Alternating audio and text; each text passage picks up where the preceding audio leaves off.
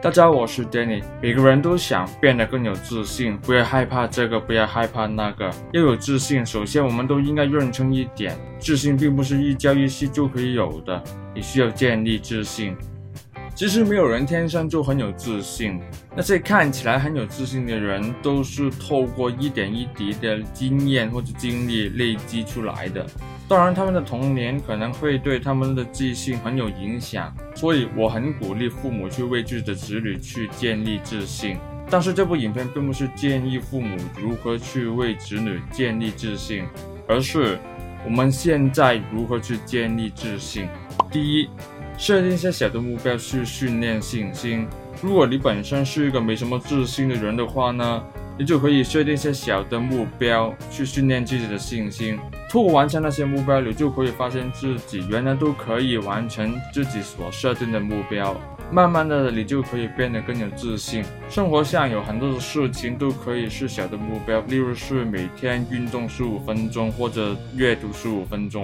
这些小的目标还可以训练你的脑袋，或者训练你的身体。当你完成了这些小的目标的时候，你就可以设定一些比较大的目标，例如是每个月要读完一本书。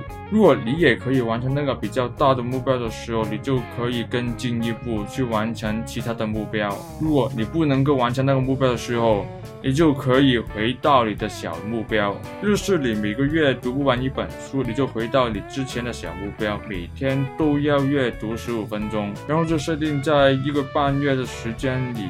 读完一本书，那你就可以继续去完成那些小的目标，去训练你的信心，也不会因为你不能完成一些大的目标而变得失去了自信。第二，不要过于重视别人对你的想法。我们会变得没有自信，很大的原因就是因为我们太重视别人对自己的想法。过于重视别人对你的想法，就等于你活在别人的期望当中，追求着别人为你设定的目标。你很努力、很努力、很努力地去达成一些别人为你订立的目标。当你不能够达到那个目标的时候，它就会让你觉得是你。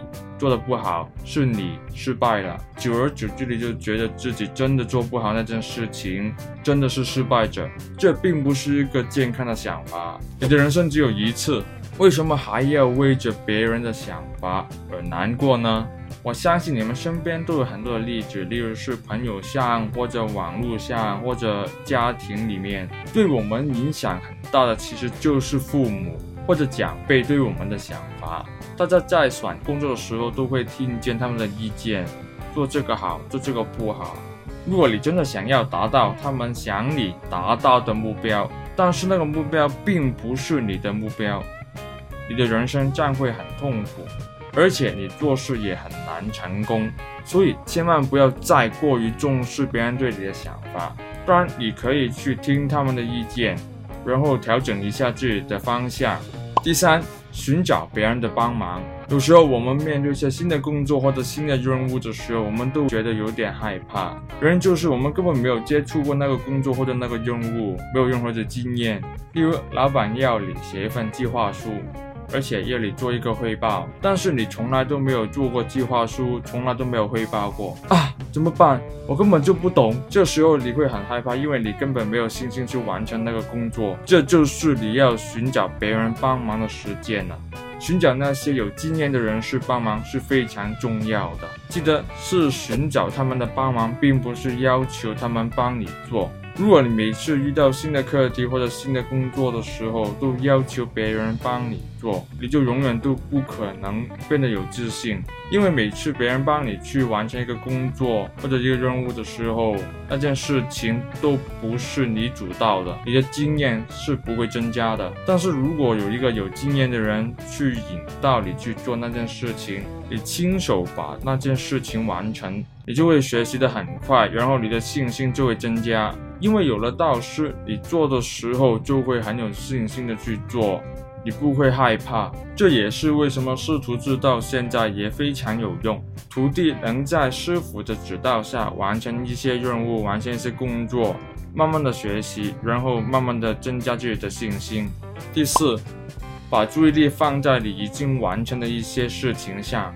如果你已经有一些小的成就，或者完成了一些自己认为成功的事情，你就可以把它写下来。记得要把它写下来。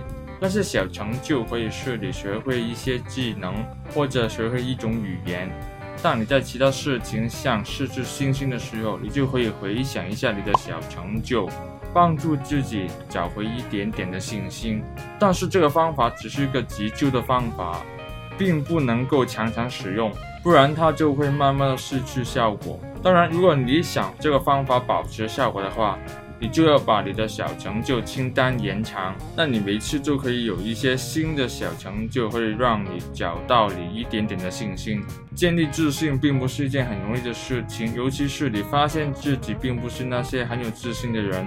如果你真的是这类型的人的话，你就可以从设定一些小的目标开始，把那些小的目标变成小的成就，不断的累积，不断的学习，然后不要理会别人对你的想法或者意见，不断的提醒。自己已经是最好的自己，这样你就可以慢慢的建立自信。这个过程千万不要着急，你必须要慢慢的、慢慢的进步。